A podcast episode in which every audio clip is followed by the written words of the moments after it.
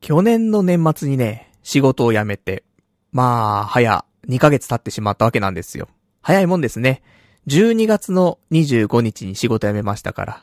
もう本当に丸々2ヶ月。で、今日が2月25日とね、なっておりますけども、まあどうだろうね、2ヶ月経ってね、心境の変化はとかね、まあ最近の生活態度はとかね、いろいろありますけどもね、まあ若干ね、ルーズな生活を送ってはおりますがね。でもそんな生活してるとさ、なんかね、やっぱり、朝起きるのが遅いとか、夜寝るのが遅いとか、そうすると今度寝つけなくなっちゃうとか、ね、いろんなのなんか、生活にね、支障、支障が出ちゃったりしますけどもね、まあ、意外とね、でもね、日々疲れてるのかどうかわかりませんけどね、寝つきはいいと。ね、そんな日々をちょっとね、送っておりまして。で、寝つきがいいからね、ちゃんと夢とかもね、見ちゃったりとかして。で、今週見た、ちょっと一番ちょっと衝撃的な夢があったんでね、それをちょっとお話ししたいなと思ったんですけども。あのー、こんな夢ちょっと最低なんだけどさ、いや、久しぶりにね、あの、親が出てくる夢で、母親が出てきたんだけどさ、俺ちょっと怒られてんだ、母親に。なんで俺が怒られてるかっていうと、なんか俺、で、実家にいる頃さ、お風呂場で、ね、長、お風呂場っていうか何？あのー、洗い場っていうの？あそこでさ、あの、オナニーしてたことがね、多々あったわけ。中学生とかの頃。中学生、高校生。ね。じゃ、ずっとじゃねえかってね。あるんですけど。でもそうするとさ、あの、排水口のところにさ、髪の毛詰まるじゃん。あの髪の毛とかにさ、精子がね、絡まるわけですよ。そんなことは知らずにさ、なんか一回、開けられて、で、なんかちょっと絡んでるのを見られたことがあった気がするんだけど。まあ、その時はね、それ実際あった話ね、それは。それ夢じゃなくて実際あった話でさ。でも別にその時は俺の精子がどうこうって話ではなくてさ。ね、全然関係なく、あの、なんか絡んでるよねぐらいの、なんでもない。うん。そっとじみたいな。別に、あの、気づいてもいないぐらいのね。うん。単かなみたいな。鼻水かなぐらいの、感じだったんだけどさ。だそういうのが潜在的にあったんでしょうか。ね。えー、今回の夢でね、母親にね、もうお風呂でオナニーしてたことがね、バレてるっていう夢でさ。嫌な夢だなぁと思って。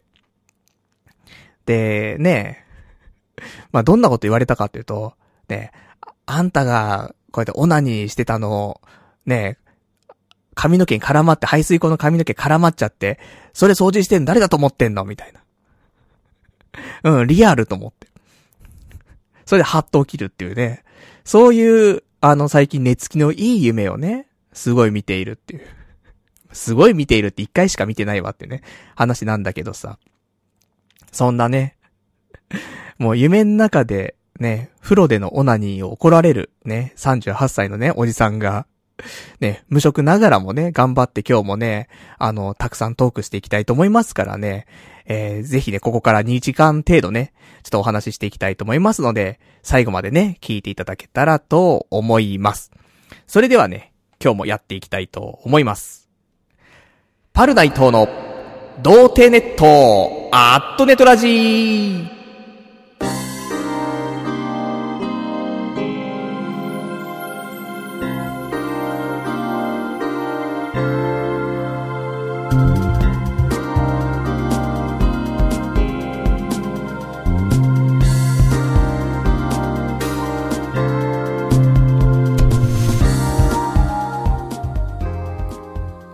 改めまして、童貞ネットアットネットラジパーソナリティのパルナイトです。こんばんはと。まあ、そんなわけでね、あのー、嫌な夢をね、ちょっと最近見ているわけなんですけどもね、これは、ちょっと無職から来るね、ちょっと自分を責めている感じ。それがちょっと、親とね、母親となって夢の中に現れ、なんか仕事しなさいよっていうのがね、あんたのオナニーの後始末私がしてんのようにちょっとね、すり替わってるのかもしれませんけどもね。まあ、若干ね、ちょっと怖いななんてね、思ったりするんですけどもね。まあ、そんなね、えー、日々を過ごしておりますが、えー、今ね、私、ラジオをしながらね、ちょっと震えております。なぜかといえば、えー、ラジオを録音していないというね、そんな、あの、素敵なことをね、ちょっとしてしまっておるんですけどもね、大丈夫です。今はね、えー、YouTube ライブというものでね、放送しておりますから。あの、音源がね、残るんですね。ありがたい。ね。安心安全のね、えー、YouTube ということでございます。そして、えー、YouTube で放送していると、ちょっと問題がね、一個あって、えー、前回ね、そんなご指摘いただいたんで、ちょっといろいろ調べてね、そのことから先にお伝えしたいと思うんですけど、YouTube ライブで、まあ、生放送ね、こうやってラジオしてますと。で、このラジオで、まあ、皆さんからね、お便りなんかお待ちしていたりするんですけども、お便りを送ろうとすると。だから、この YouTube ライブ開きながら、えー、メールを立ち上げると。そうすると、YouTube ライブ一回、音が切れてしまうと。で、メール送ってから、また戻ってくるっていう、まあ、スマホだけでね、聞いてる人はそういう、ちょっと現象が起きてしまって、ちょっと YouTube ライブ、どうなのっていうね、話があったんですが、これね、うまく回避する方法がありましたんで。まあ、パソコンでね、聞いてもらってる人だったらね、あの、関係ないのかもしれないけど、スマホでね、聞いてる人はね、これちょっと死活問題だと思いますから。で、これについてはですね、えー、YouTube ライブの URL あると思うんですけども、ね、今ページ見ながら、なんか共有するとかっていうボタンがあって、そこで URL をコピーとかできると思うんだけど、そのコピーした URL を、まあ何がいいかな？LINE とか。LINE で、全然関係ないアカウントっているじゃん。なんか企業アカウントみたいなさ、いつもなんか、あの、メッセージが送られてくる、クーポンありますせ、みたいなさ、よくわかんねえのがもう毎日送られてくるような、ああいう企業アカウントとかに、コメントでね、その URL、あの、送っちゃうの。つぶやいちゃうのね。そうすると、その YouTube の、まあ、リンクがね、ピッて出るわけ。で、それを押すと、LINE の、なアプリの中で、YouTube ライブを開くことができるのね。そんで、そのまま、えー、LINE をそっとじするの。で、LINE を普通にあの、まあ、落としちゃうっていうかね。画面非表示にするわけね。で、その後に、あのー、これ iPhone X iPhone X なのか、iPhone 8とかでもまあ、同じ操作かちょっとわかんないんだけど、iPhone X とか iPhone XS だと、右上のところ、画面の、ホーム画面して右上のところを、上から下にスッて、あのー、スワイプすると、なんか変な画面出るじゃない。そこに、そこの右上に、多分、あの、YouTube ライブの再生するボタンがついてんだよ。これを押すと、バックグラウンドで YouTube ライブを再生してられる。音だけね。で、ラジオだから別に音だけでいいじゃん。そしたら、これを再生しながらメールとかも打てますよ。で、今はちょっと一例で、LINE を、LINE でやる方法をちょっと上げましたが、これ LINE じゃなくても、あの、ブラウザーとか、Google Chrome とか、多分もしかしたら Safari とかでもいけるんじゃないかと。結局、YouTube のアプリ以外で YouTube ライブを開いて、で、それを、ね、ちょっと、あの、画面閉じて、まあ、完全にあの、落とさないでね、普通に画面見えなくして、それで、あのー、右上のところをね、スワイプして、なんか、ステータスみたいに出して、そんで、再生してあげるっていうことをすると、できます。で、実際私も LINE の方で、えー、YouTube ライブ、ね、再生しながら、あの、バックグラウンドでね、えー、まあ、なんか、同時再生みたいな、すること可能でございましたんで、ちょっと試していただけたらなと思っておりますんでね。まあ、そんなね、ところで、あの、無事解消できたよというね、そんなスマホユーザーのね、皆さん、いましたらね、お便りの方もね、お待ちしておりますのでね、えー、どしどし送っていただけたらと思います。じゃあ、お便りの宛先なんですけども、こちらはね、えー、皆さん頑張ってバックグラウンド再生しながらね、メールでね、送っていただけたらと思います。メールアドレスなんですけども、こちら、童貞 .net。嘘です。ラジオアットマーク、童貞 .net。radio アットマーク、doutei.net。ラジオアットマーク、童貞 .net。こちらになっております。まあ何でもね、あのー、どうでもいい話とかでもね、えー、いただければ、普通お宝ね、えー、何でも読ませていただきたいと思いますので、よろしくお願いいたしますと。じゃ、そんなね、感じの、えー、今日この頃ですけどもね、なんかね、毎日が慌ただしいと。ね、その最初にさ、今日も話した、話しましたけど、2ヶ月経ってんだよね、仕事辞めて。だけど、あっという間。これなぜかと。なんかね、YouTube と、ラジオと、ホームページのリニューアルと、あと転職の活動と、ハローワークとみたいな、なんか、意外と忙しいみたいなね。なんか追われちゃってるみたいな感じがすごいあるんですけどもね。だから、まあね、YouTube はまあでも、こうやってね、毎日のようにちょっと今動画をアップしておりますから。だこれはね、まあいい流れだと思いますからね、頑張ってちょっと続けていきたいなと思っているわけなんですけどもね。ただなんか、YouTube で上げる動画の面白いかななんて思う内容と、ラジオで話す上で、これ面白いかなっていう内容って微妙に違うんだよねと思って。そんなんで、あの、この一週間、意外と YouTube 向けに生きてきてしまって、今日ラジオで何話そうみたいなね。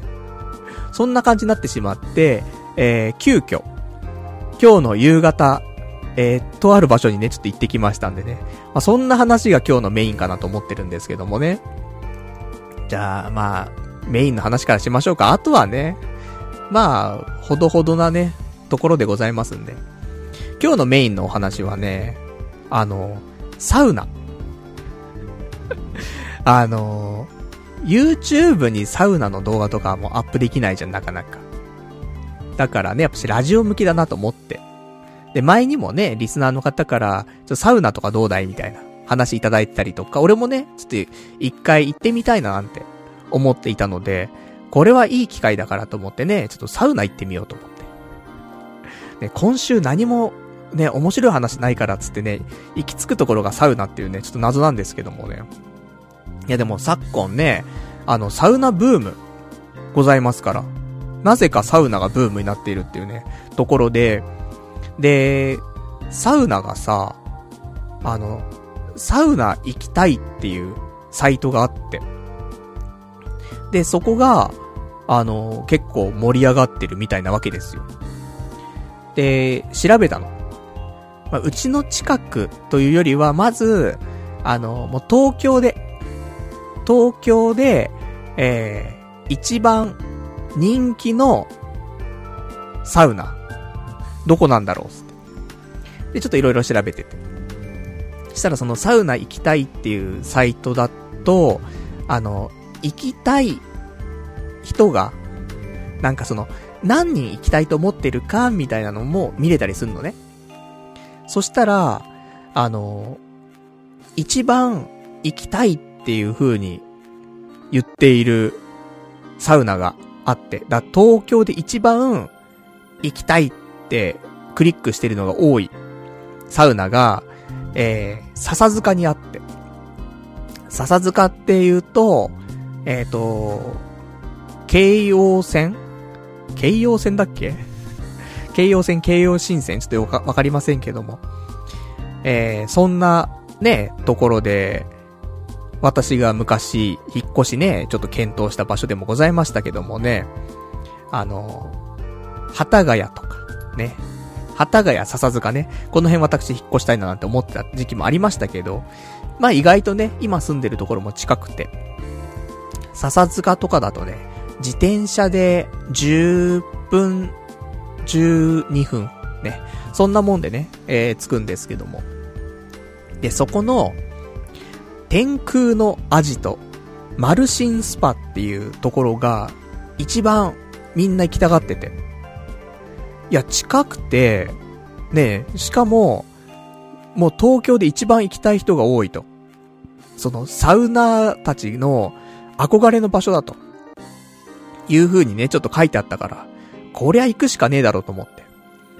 東京のサウナ、多分476件とかあったのね。これ絞ったんで、東京で男性が行けるサウナで絞って、えー、476件ある中で、一番行きたい指数が多かったと。あ、もう行くしかねえと思って。そんで、えー、ちょっとこちら行ってきました。で、どんなもんなのってサウナって。俺もね、サウナの経験がもうほぼなくて、じゃあいつあったのっていうと、小学生の頃に、あの、スイミングスクール行ってたんだけど、スイミングスクール終わった後、変なサウナがあって、サウナで、ちょっと、2、30分過ごしてから、なんか表に出るみたいな。よくわかんない。なんか体が冷えちゃうのかなね、プールで体冷えちゃうから、サウナ行って温めて、そんで、ね、なんか出るのかちょっとよくわかりませんけども。そういうやつだったんで、多分小学校1年生から4年生ぐらいまで、スイミングやってた気がするので、もっとやったんかななので、えー、まあそういうサウナ。だから、激アツサウナっていうよりは、子供たちが、普通に、ポカポカあったかいと。ちょっと暑いねっていうぐらいのサウナ。それも経験でも何でもないよっていうね、話なんで、大人になってから、がっつりサウナって多分行ったことないかもなっていう。まあ、特に記憶にございませんなんだけどもさ。だからね、あの、だ聞くじゃん。最近、そのサウナブームだから、サウナってこんな感じだよとか、あとなんか水風呂がとかさ。ね。で、ちょっと私も少しね、あの、前情報を入れておかないとなと思って、少し調べて。で、まあ、サウナがございますと。そんで、えー、まあ、最初に入ったら、体洗いましょう、ちゃんと、と。そんで、えー、サウナの中入りますと。で、2、30分サウナ入ったら、ちょっと外に出て、水風呂に浸かって、体をまた冷やして、そしてまた2、30分サウナ入って、出て、みたいなのを、えー、何度か繰り返すと。まあ、2回、2回とか4回とかね、繰り返します。っていうのがサウナの楽しみ方みたいなね。まあこれはわかんない。これ一般的なところでもっとね、すごい楽しみ方があるのかもしれませんけども。だそんなんでさ、ちょっと行ってきまして。で、えー、料金とか、ちょっと気になるところがあるじゃない。で、えー、今回行った天空のアジト、マルシンスパに関しては、えー、金額がですね、通常料金、3時間入、つ、通常入浴、3時間入浴、90分入浴と。ね、そんなのあるんだけど、90分だと1500円。どうなんだろうね。高いのか安いのかちょっと俺はよく基準がわかんないけども、まあ、多分こんなもんだと思う。いろいろ調べた結果、あの、スポーツジムとかにある、サウナとかもね、あの結構あるんだけど、あれって結局はスポーツジム使う人が使えるやつだから。そうすると、スポーツジム代とかも入っちゃって高くなっちゃうんだよね。だから、あの本当にカプセルホテルとか、こういう本当にサウナ、ちゃんとしたサウナのところだったりとか、そういうところだと、だいたい1000円から1500円ぐらい。かな。あとは、あのー、普通の銭湯とか、もありますけど、ま、安くて700円ぐらいかな。だ700円から2000円ぐらいの間っていうのが、多い気がします。だからまあ、うん、700円はでも激安だからね。まあ1000円から2000円ぐらいかなってちょっと思いますけどもね。あとはその中で時間っていうのがあるんだけど、そう90分でここは1500円。で、3時間で2000円。で、通常入浴っていうのが12時間。12時間休憩で2500円となっております。そして、深夜割りました。深夜0時から4時の間は、あのー、ちょっと深夜割り増しということで、1000円プラスになりますから。だから一番かかったとして、3500円になりますと。だからね、いいよね。あのー、終電逃しちゃってさ、あー、朝までどうしよう、つって。カラオケ？ボーリング？漫画喫茶？いや、サウナじゃないつって。で、サウナで、で、3500円で、朝までいられるって言ったら、ね、ちょっと良さめな気はしますけどもね。裸の付き合いつって。まあ、そんなわけでさ。で、まあ、俺に関してはね、そんな、ね、長く行ってもしょうがないからさ。まあ、90分かななんて、ね、90分で1500円かななんて思ったんだけど、何やら、お得な前売りチケットってのがあって、ここ。あの、前売りで買うと、プラス30分とか、長く、あの、ちょっとボーナスがね、ついてね。だから、90分コースなのに、プラス30分ついて、えー、120分。2時間だね。2時間を1500円で堪能できるという。そういう風にね、ちょっとね、お得な前売りチケットがね、ちょっとございまして、私そちらの方をね、買って、ね、現地に向かいましたと。そんで、えー、まあ普通に自転車でね、あーさーっと行って。で、ここのビルっていうのが、マルシンビルっていう、ね、ところなんだけど、マルシンスパっていうさ、名前でさ、建物がマルシンビルつってさ、これ、ね、しかも、受付が10階なの。このビル全部、ね、マルシンスパの建物なのかって思ったら、普通に1階とかは、あの、パチンコ屋さんなのね。マルシンっていうパチンコ屋さんで、なるほどと。あの、パチンコで儲けたお金を、ね、うまく使って、スパを作ったというね。多分そういう裏事情だと思うんだけども。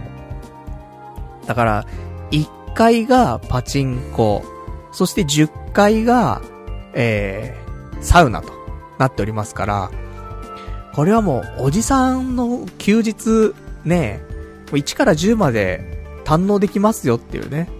そんなアミューズメントパークになっておりましたけどもね。で、そんなんでさ、ちょっとスロット持ちてえななんて思いながらもさ、それをはためにさ、10階まで上がって。で、受付ね、行きましたと。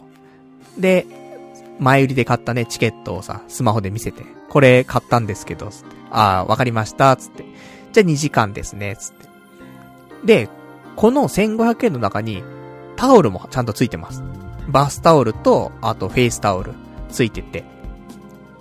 そんで、あの、なんか奥のね、えー、ちょっとに、ロッカールームあるんで、そこで、その、施設内でね、出歩く際の、そういう、着替えとかね。着替えもついてんだよ。室内着みたいな。のもついてて、それに着替えて、で、上の階、11階に、その、サウナがありますせと。だからそっち行ってくださいね、つって。で、そこで脱衣所もあるからって言われて。わかりました、つって。で、ロッカールームでさ、あの、貴重品置いたりとか、ね、えー、室内着に着替えたりとかして。で、準備万端だ、つって。で、上行って。で、11階行ったら、サウナとかあるわけよ。ね、で、その前にま脱衣所があるから。じゃ脱衣してと。ね。じゃんけん負けてないけどもね、ちょっと脱衣して。それで、あのー、まあ、ガラガラっとね、それなんか、お風呂的なところ入ってったら、まあ普通に、なんか大浴場っていうのかながあって。で、お風呂が2つあんだよね。大きいの。多分両方とも水風呂なんだよ。あ、ちょ、なんか、その、温泉的あったかいものは特になくて、水風呂が2つあってでっかいのが。そんであとシャワーがあって。だまずはちょっとじゃあシャワーで体だけちょっと洗うかと思って。体ザーっと洗って。で、どこにサウナがあるんだと思ってね。その洗い場とね、普通の、浴槽二つしかないからさ、どこだと思ったらなんか木でできたさ、扉があって、これかと。ね。そしたらその入り口のちょっと手前のところに、変ななんか、敷物みたいなのがいっぱい、なビード板みたいな形で置いてあってさ、これサウナパッドみたいな書いてあって、これ使う方は持ってってくださいみたいな書いてあって。なるほどと。これを、ケツの下に敷くんだなと思ってね。で、サウナの中入っていけばいいんだと。いうことで、そのパッドをね、持って、じゃあ中にね、突入するわけですよ。そしたら入ったらさ、まあ、なんかもわっとね、暑いわけ。で、暑いと同時に、メガネが曇るわけ。俺メガネがないとさ、周り何も見えないからさ、メガネかけて入ったんだけど。もうメガネが曇っちゃって、これ何にも見えねえと思って、まず、入った瞬間メガネを拭くっていうね。そしたらもう、すぐにね、あの、回復しまして。で、中に、えー、人が、3人かな？手前のところに1人と、奥の方に2人いて、で、ここね、何人席なのかっていうと、多分マックスで、8人、だと思うわ。8人しか座れないのに、あの、東京で一番行きたい人が多いサウナなの？って言うと、俺はちょっとよくわかんないんだけど、この8人が多いのか少ないのかちょっとわかんないんだけど、手前のところが2人座れる感じで、奥が、あの、なんだ、ひな壇みたいになっててさ、ひな壇で上段と下段があって、まあ、3人3人座れるみたいな感じだから、まあ、合計8人かなと思うんだけど、でも、上段に座ってる人がいたら、下段に座った人、うん、下段に座ると、上段の人の足がさ、背中とかに当たりそうな気がするから、いや、結局、ね、6人もそこ座れんのかなって思うんだけど、まあ、すでに奥にはね、上段に2人座ってて、で、手前に1人座ってて。だから、じゃあ俺も、て、俺はちょっと手前の方にね、座ろうかなと思ってさ。で、手前座ってさ。で、まあ、みんなね、チンコ見えてるわけなんですけどもね。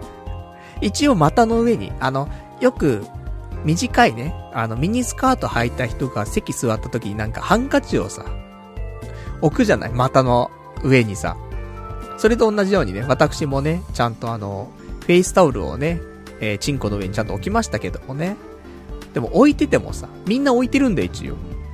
だけどさ、その正面に、ひな壇の上段に座ってる人が二人いるわけ。あの、もう上段に座ってたら、あの、いくらさ、上にさ、タオルをかけてもさ、見えるもん見えちゃうんだよね、と思って。で、そんなのをね、ちょっと見ながらさ、で、絶景かな、絶景かなって言いながらさ、サウナを楽しむわけなんですけど。いやー、サウナね、暑い。こんな暑いかっていうぐらい暑かったんだけど。まあね、なんか、設備もさ、昔その、プールとかね、そういうスイミングスクールの時のサウナは特に、なんか普通だったんだよ。普通って表現もあれだけど、ただの木でできた部屋で、超暑いみたいな。だったんだけど、今回行ったスパに関しては、部屋の真ん中あたりに、めっちゃ石が積んであって、多分焼き石みたいなんだよ。焼き石がめっちゃ積まれてるわけ。あの、多分150センチぐらい分ぐらい、石が積まれてて全部それ焼かれてんの多分。それが熱くてみたいな。で、それで、そのサウナになってるんだけど。だから、こんな感じなんだと思って。で、ね、20分、30分とかね、こんな中でいて、で、その後水風呂入ってとか、そういうコースなんだなとか思ってたら、まあみんなそんなに20分30分経つ前に、どんどん外に出てっちゃって。あな、なんか、そんなね、あのー、長い間いなくても、みたいな、ところなのかもしれませんけども。で、ね、みんな、二人ぐらい出てっちゃって、俺ともう一人だけ残ってて。したら、残った人がさ、なんか急に手挙げてさ、あ選手先生かと思ってさ、手挙げてっからさ。したら、あ、あの、水かけてもいいですかね？って言われて。ぶっかけかと思って。じゃなくて、その、部屋の真ん中にある、その、焼き石に、水をかける。っていう行為を、なんか、するみたいで。だからそうすると今度ミストサウナになるのかな？よくわかんないんだけどさ。そしたら、ガンガンかけてさ。ね、別に俺もよくわかんない。どうぞどうぞってさ。で、ミストサウナみたいな、もうジュージュージュージューいってさ、水蒸気出てさ、一気に。なるほど、これがまた、ね、このサウナの楽しみ方なんだと思ってさ。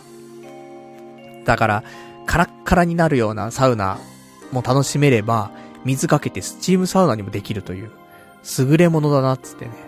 そんなんで、ね、ちょっと俺も、まあ、15分くらいかな、サウナ堪能して。で、一回出てみようと思って。一回出てみようっていうか、ちょっとね、汗とかもね、あの、いっぱいかいて、メガネとかもね、汗まみれになってきたわけ。で、メガネをさ、触ったらさ、とんでもない熱持ってんの、メガネが。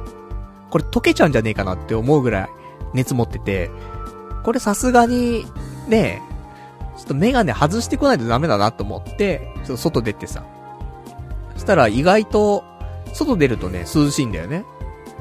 で、メガネをさ、あの、脱衣所のところに置い、置いてさ、で、そこにね、水とかも置いてあるから、水飲んでさ、あの、程よくね、一杯分ぐらいの水を飲んで、サウナ入った方が、汗がね、あの、より出るっていうのもありますから。だから、水飲んで、で、なんかち、ちょっとだけ、3分ぐらいかな、プラプラと、その脱衣所を見学したりとか、あとその、浴室っていうかね、ところを見学したりとかね、ちょっとこんな風になってんだ、みたいなのを見て、で、意外と、3分ぐらい経ったら、あの、そんなね、もう体熱くなくて。で、もう、またいけんなと思ってね、サウナまた入ってさ。そんで、えー、まあそこからはね、まあ、また15分、20分ぐらいかな、いたのかな。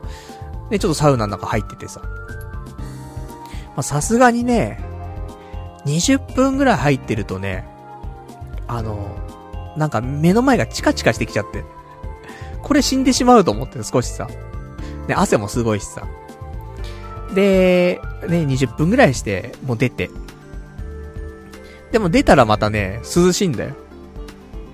だから水風呂とかを入るような、なんか、芯の芯から温まったかっていうと、そういうわけじゃないんだけど、20分いてそんな、そんなにね、なんか、水風呂入りたいっていう風にならないってことはちょっと、まだね、サウナが足りないんだと思うんだけど。でも十分堪能したなと思って。まあ、意外といいよね、やっぱりね、サウナってと思って。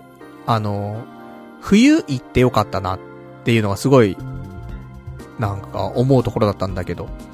冬ってさ、やっぱり、本当に臓器から、ね、臓器から冷えちゃってて、なんか疲れちゃうというかさ、いつも寒いなって思っちゃうけど、でもサウナ入って、またお風呂のさ、湯船とは違うよね。もっとなんか、臓器からあったかくなる感じがする。サウナの方が。なので、なんかたまにはね、週に1回とは言わないけど、冬に入ったら月に1回ぐらい、その、なんか体がね、芯から冷えちゃって、ね、何やっても寒いな、みたいな。いう時に、サウナに行って、ちょっとリフレッシュっていうのは、結構ありかなって思うし、サウナ入るだけだったらね、そんなさっきね、言った通り、15分だ、20分だ、入ってね、出て入ってみたいな。それ2回やったって、ね、20、15分で5分休憩、15分行って、で、出て、まあ、30分だ、40分だの問題だからさ。1時間半もあったら、ね、3回転ぐらいできちゃうわけだよね。サウナだけであればさ。だからね、まあ、意外と、サウナ行ったことなかったから、どのぐらい時間がね、あの、必要なのかわかんなかったけども、まだ1時間もあれば、サウナは十分楽しめるというか、15分で、5分休んで15分で5分休んで15分みたいな。ジャスト1時間みたいなね、ところができるから、なかなかね、あのー、時間、意外と、こん、なんか全然時間経たない感じがしてさ、もう1時間ぐらいいたかななんて思ってたのに、そんな経ってないみたいなね。そんな時間の、ちょっと精神と時の部屋感がね、ありましたけども。で、そんなんでさ、で、サウナはね、ちょっと堪能して、そしたら脱衣所の方でさ、売ってんのよ。例のあれが。フルーツ牛乳が売ってんのよ。よくね、あの、銭湯とか行ったらさ、漫画とかでもね、アニメとかでも、銭湯行ったら帰りに飲むものってね、コーヒー牛乳とかフルーツ牛乳とかあるけどさ、で、伝説のフルーツ牛乳売ってるじゃんと思って。瓶で売ってんのよ。しかも150円なの。結構安いよね。だからそれ買ってさ。で、ちょっとフルーツ牛乳飲んで、うめえな、つって。で、そんなんでさ、これで、一旦サウナは終了。なんだけど、サウナって、もう一個、まあ、目玉というか、ちょっと楽しみがあって。それが、サウナ飯ってのがあるんだって。よくわかんない。もう今日調べて今日知ったんだけど、そのサウナは、そのあったかいサウナだけを楽しむだけではなくて、サウナ飯っていう、そのサウナ独自のうまいものみたいなのもあるらしく、で、ここのマルシンスパっていうのはその笹塚っていうね、えー、ところにあるので、笹塚名物みたいなのがね、とあるのかちょっとわかりませんけども、チャーシューがうまいと。笹塚名物チャーシューみたいな。で、養豚所とかあんのとかもう、ないよね、と思うんだけどさ。で、そんなんでさ、あのー、腹もね、減ってるから。その、もう今日もね、昼間、焼きそばね、食べただけだから、お腹空いててさ。だから、あのー、ちゃんとね、こうやってサウナ飯ってのあるんだったら食べたいなと思ってさ。そんで、えー、10階かな？ね、11階にサウナがあって、10階にそういう食事の、食堂みたいな施設があって、そこで、あの、ちょっとくつろぎながらね、食事食べられますよと。一応レストランって形でありまして。で、えー、定食の方が、まあ、とんかつとかもあればカレーとかもあるんだけど、やはり私はね、あの、お目当てだった。笹塚チャーシューのね、チャーシュー定食を頼みまして。ハーフと、なんかそのフルサイズみたいなんだけど、ハーフで850円。で、フルサイズだと1300円とかするんだけど、ただ、ハーフでも、かなりでっかいチャーシューが、5切れとか6切れとかついてんの。だから本当にその、丸々買った豚バラあるじゃん。そのチャーシュー煮込む用の。あれを全く本当に半分にして、それをスライスしたって感じ。めっちゃ量多いんだけどさ。いや、十分だわ、ハーフでと思って。むしろこれフルサイズ食ってるやつ、ね、どん、どんだけ肉食うんだっていうね、レベルのさ、ボリューム感あって。これで、850円だったら、結構満足って思って。で、おしんこついて、お味噌汁ついて、ご飯ついてと。いう感じだったんだけど、このチャーシューがうまい。いや、うまいなと思って。いいチャーシューだったね。なんかその、まあ、お店お店してる感じもありつつ、自家製な感じもありつつ、だからもう言うなれば、笹塚チャーシューって感じ。なんかそ、そういうのがちょっとぴったりな感じ。商店街で売ってそうな、チャーシューみたいな。うまくてさ、柔らかいし、味もうまいしさ。あとメンマもついてたね。だそんなんでさ。で、食べてさ。で、ほっと一息してるわけ。だもう結構ゆったりしてるよ。もう2回、サウナ入ってフルーツ牛乳飲んで、で、ちょっと、なんか休憩室みたいな休憩室でちょっと軽くゴロンとしてパズドラやって、そんでこのレストラン行って、チャーシュー食って、でもこの時点でまだ、1時間、10分ぐらいなの。いやー、ゆ、時間がゆっくり過ぎてんなーと思って。もう何度も時間見ちゃうぐらい。いや、も、ね、1時間半しか時間、じゃあ2時間か。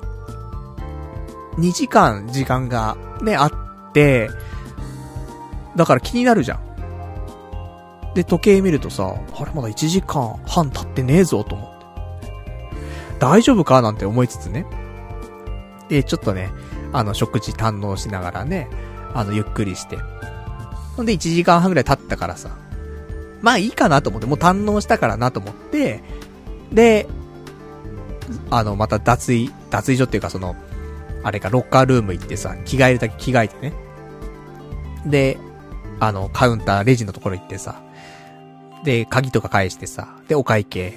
で、あのご飯食べるときは特にお金払わずに、帰りの時にね、お金払うみたいで。で、その、チャーシュー定食のお金だけね、あの、言われて、で、払って、終わりと。フルーツ牛乳だけは、現金の自販機だったから、だからまあ、脱衣所とかにはね、500円玉ぐらいね、持ってって、盗まれちゃってもしょうがないなぐらいのね、金額持ってくっていうので、いいのかもしんないけどもね。だから普通の、その、館内の食事とかは、後払いとなっておりましてね。いやー、結構、いいねと思って。だから、そんなんで、あの、まあ、1時間半だと若干短いかなと思う。食事までしたら。でも、その前売りチケットいつでも売ってるし、2時間あったら、サウナ結構堪能して、ちょっとゆっくりして、そんで、食事して、それでもね、時間余るわ。いいよね、と思って。ゆっくりした時間を、本当まあ、買うというかね。だから、まあ、1500円のね、えー、サウナ料、プラス、フルーツ牛乳1500円、そして、えー、チャーシュー定食850円だから、2500円。2500円で2時間で、かなり充実したね、あの、なんか楽しみ方ができたなと思うんで、これ生きたお金の使い方ね。もうそれに比べて、ね、週末にやる競馬とかはね、こんなんやってもしょうがねえだろっていうぐらいね、負けちゃいますからね。こういうお金の使い方をね、していきたいなとちょっと思っておりますけどもね、結構サウナはね、あの、良かったなと。で、意外と自転車で行ける範疇に、まあ、今回のね、その、天空のアジト、マルシンスパのように、あるんだよ。いくつか。で、どこだっけな下北沢だか、三軒茶屋の方に、コロナビールってあるじゃない？あの瓶、瓶のさ、ちょっとおしゃれなビール。コロナビールがなんか、プレ、コロナビールプレゼンツみたいなさ、そういう、なんかサウナがね、オープンしてて、期間限定3月ちょっとぐらいまでやってるっぽいんだけど。とかさ、なんかそう、やっぱり今サウナブームが来てるからね、えー、ちょっとね、まああんまり渋谷っていうと、あとはカプセルホテルとか、でもあるのか。結構あるっちゃあるんだけど、前のね、住んでた、あの、池袋とかの方がね、サウナ多かった気はするんだけど、まあ、この辺でもね、あの、自転車走らせればね、いくらでもあるのでね、あの、まあ、この、冬まだ寒い時期は続くからさ、今日若干暖かったけどさ、まだまだ、3月まではね、十分寒いかなと思うから、ね、ちょっと月に1回ぐらいね、あの、気持ちリフレッシュするためにね、サウナ行ってみるのって、あの、まあ、老廃物のね、ちょっと出したりとか。やっぱ臓器から温まるのはね、いいななんてちょっと思ったりしますけどもね。だから、女の人が岩盤浴とか行くじゃない。だから、あれの気持ちはわかるよね。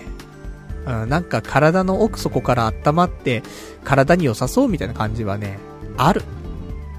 だ今度私はね、あの、サウナもね、一つですけど、岩盤浴。ね。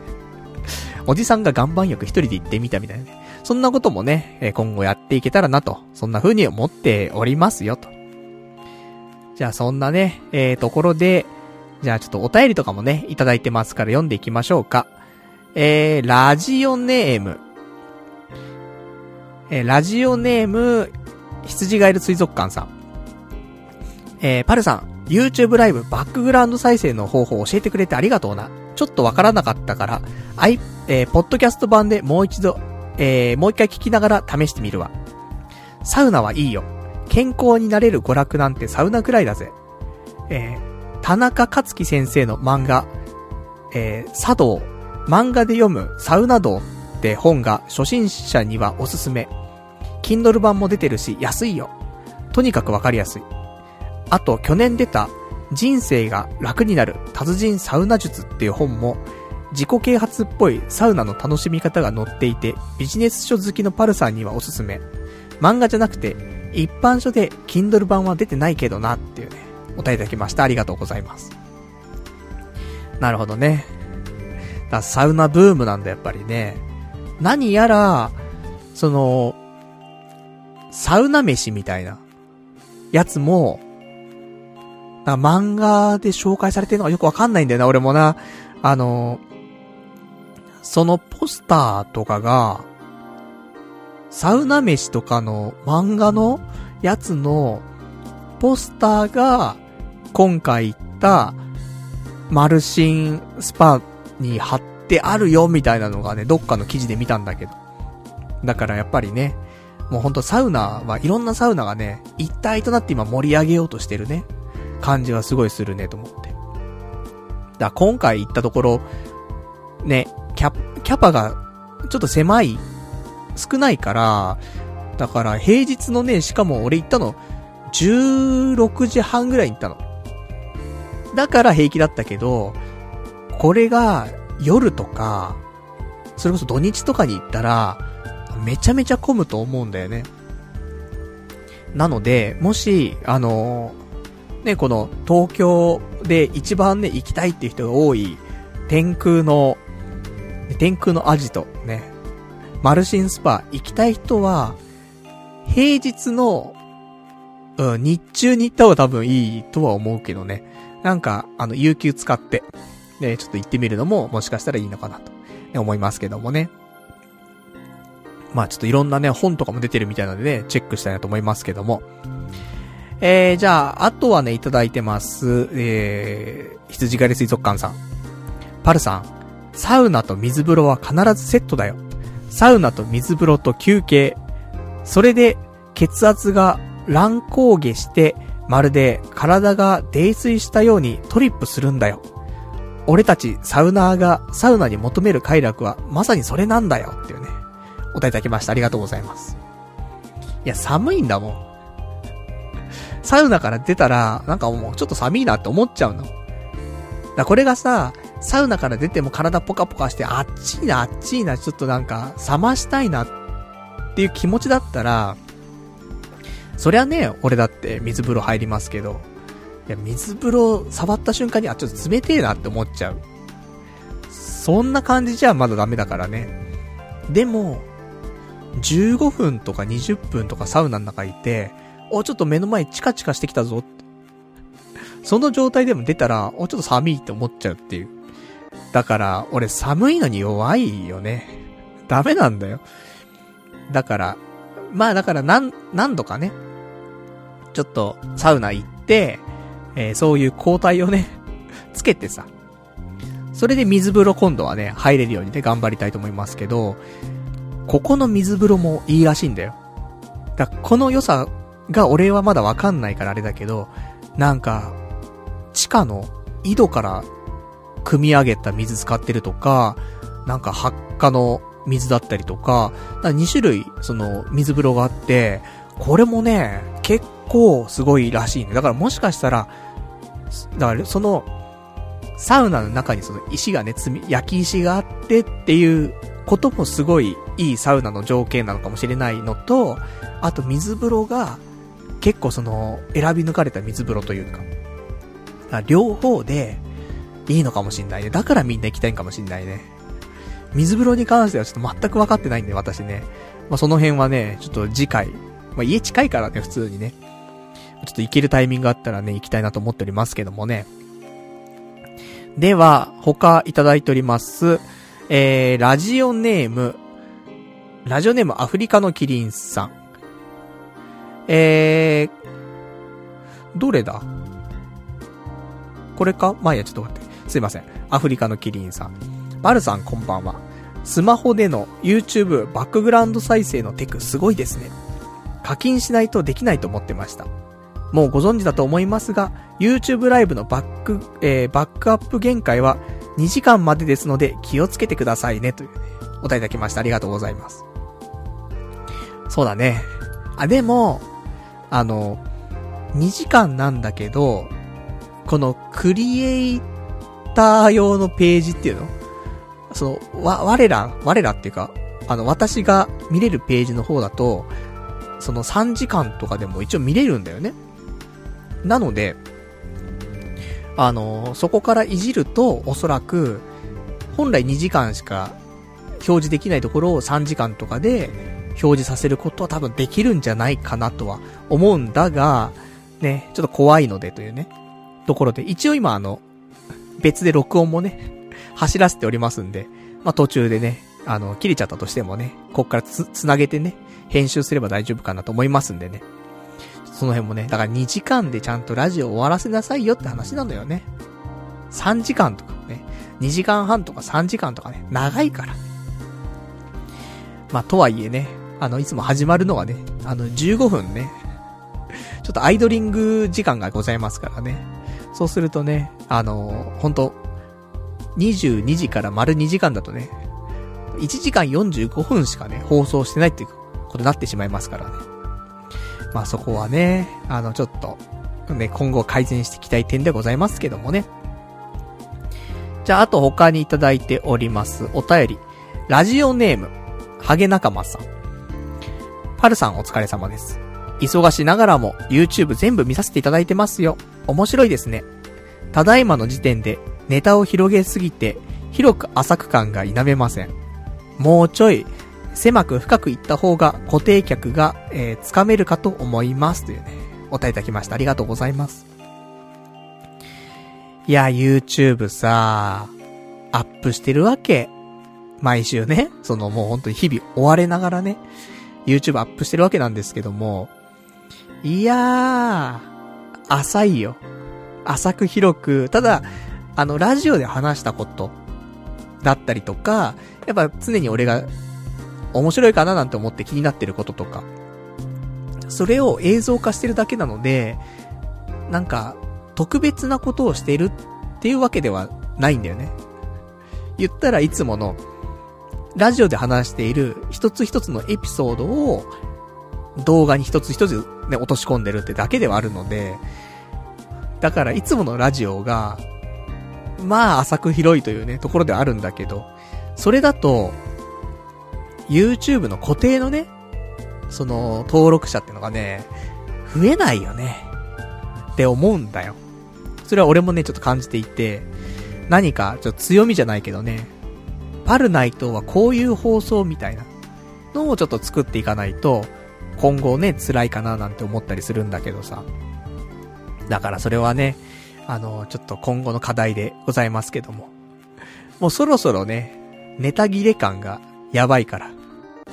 早めにね、今週中にね、その辺を確立しておかないとね、なんか危険な香りがね、ちょっとしておりますけどもね。頑張っていきたいと思いますんでね、これからもね、YouTube の方もね、あの、ご視聴いただけたらと思います。じゃあせっかくね、あの、YouTube の話になったんで、まあ、新コーナーね、先週ちょっと言いましたけど、まあ、コーナーっていうほどでもないかもしれませんがね、えー、暫定コーナー。YouTube、千人の道も一人から。ね、新コーナーだよ。ね、これ千里の道も一歩からね。えー、これとね、かけたね、千人の道も一人からというね。つまんねえところだなと思ってんだけど、いいんです。ね。なんか1000人乗っても大丈夫みたいなさ。ねえ。なんぞ物置みたいな。そんなのも考えましたけどもね。うん、ちょっと違うかなと思って。1000人の道も1人からということで、ね、あの目標は、YouTube、私始めましてね、えー、つい最近、えー、登録者数を1000人にしたいと。なぜかと。1000人にしないと広告が貼れないから、いくら YouTube やってもお金にならない。なので頑張って1000人にしたいんだが、ええー、まだそんなね、えー、人数増えませんと。だ頑張って毎週ね、えー、動画を投稿し、登録者数を増やすというところなんだけども、これのね、成長具合を毎週ちゃんと報告していこうかなと思って、ちょっとコーナー化しました。1000人になるまでね コーナー続くと思いますんでね。で、毎週ちょっと報告したいなと思ってるんですけど、え、今週もね、結構動画上げましたよ。毎日上げてるんじゃないですか？ある意味ね。あの、時には、なんだろうな、これでまあ、ラジオの、この先行配信を上げたりとか、あと、ちょテストでね、えー、配信したものが意外と2時間半ぐ、2時間半ぐらい喋っちゃって。とか、それをね、アップしたりとか。あとは、なんだろう。まあ、こん、あの、動画出てきたんでね。それをね、再度ちょっと YouTube の方にアップしてみたりとかね。なんか色々してみました。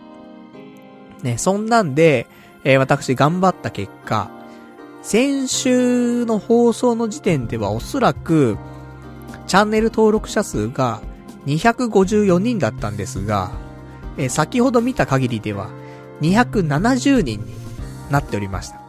だから、1週間で16人、ね、増えましたよ。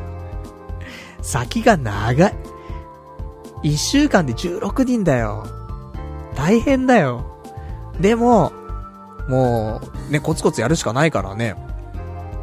だから、さっきね、ちょっとお手紙いただいたように、その、浅く広く、ね、こいつ何のジャンルなんだよ、結局、みたいな。よりは、一つのね、ジャンルで、ちょっと戦ってった方がね、いいとは思うんだけど、なかなか見つからないよね、っていうね、思っておりますがね。だから、当分は、このスタイルかな。うん。まあ、ラジオでね、紹介するようなことっていうのを動画にしてるだけではあるので、まあね、ちょっと上手いところね、落としどころをね、考えたいなと思っておりますけどもね。まあそんなわけで。あと、まあパズドラとかね、生配信したりとか、ね、そういうのもちょいちょいやってますんで、まあパズドラ好きな人はね、たまに見てきて、見に来てもらって。あと、競馬配信とかね、してますけどもね。ね、幅広いな、つってね。で、どれもね、そんななんか得意ってわけでもないからっていうね。もう、こないだやった競馬配信とかね、顔、なんか顔がもう絶望してたからね。まあそんなわけでね、えー、まあ頑張ってね、あのちょっと YouTube やっていきますんで、来週はね、なんとか300人、なるようにね。このペースだと1週間じゃ300人までいかないかな。あと30人だから。2週間かかるかな。わかりませんけどもね。ちょっといろんなことをしてね、人数増やしたいと思いますから。そんだけ頑張って300人だもんね。それの3倍以上、ね、人が来てようやく1000人と。本当に、もう千里の道も一歩からだけど、コツコツね、頑張っていきたいなと。ね、そんな風に思っておりますと。じゃあそんなね、ところでございました。えーとね、じゃあ、あと、他にいただいているお便りがございます。読んでいきたい。読んでいきたいが、えー、ちょっと違いましたね。すいません。あの、勘違いしておりました。ね、えー、じゃあちょっと他の、今日俺話したかったことまだあるから。メインの話しかしてないからね、まだね。そしたら1時間経っちゃったから。他の話もちょっとしていきたいと思うんですけども。えー、ちょっと今週 YouTube の動画でね、アップした商品なんだけど、あの、新しいベイプを買ってさ、で、これをね、あの、まあ、動画の中で言ったことと、まあ、ラジオで言うこと、まあ、若干違うかなと思ってさ、ちょっとラジオでもね、お話ししておきたいなと思ってるんですけど、あの前に、ね、リスナーの方からも、えー、こんなの出たよって教えてもらったやつで、俺もね、気になっていたやつなんだけど、イーグルエナジーっていうさ、あの、新しいベイプが出て、で、これ、何なのっていうと、カフェインが入っているベイプなんだよ。しかもそのスティック型になってて、で、俺がいつも使っているベイプってボタンを押しながら吸うんだけど、あのー、このイーグルエナジーっていうのは、吸引すると自動的に、あのー、水蒸気が出てきてみたいな。そういうタイプのやつなんだけど。で、エナジードリンク味っていうね。だからちょっと期待してたの。カフェイン入りだからさ。でニコチンとかないの。なので、まあ俺がね、もし、仕事をしていたとしたならば、休憩時間中にね、あのー、あ、ちょっと眠いなーつって。ちょっとタバコ休憩行ってきますつって。で、いつもだったら、ね、ベイプ吸って、うん、何にもならない。ただ甘い水蒸気を吸って吐いてるだけですね。で、ね、オフィス戻って、わあ、結局眠気なんて冷めねえよってなっちゃうところが、このイーグルエナジーだったら、カフェイン入ってるから。なんか20回ぐらい吸ったら、エナジードリンクとか、コーヒーとか、それの1杯分ぐらいのカフェイン取れるらしいのよ。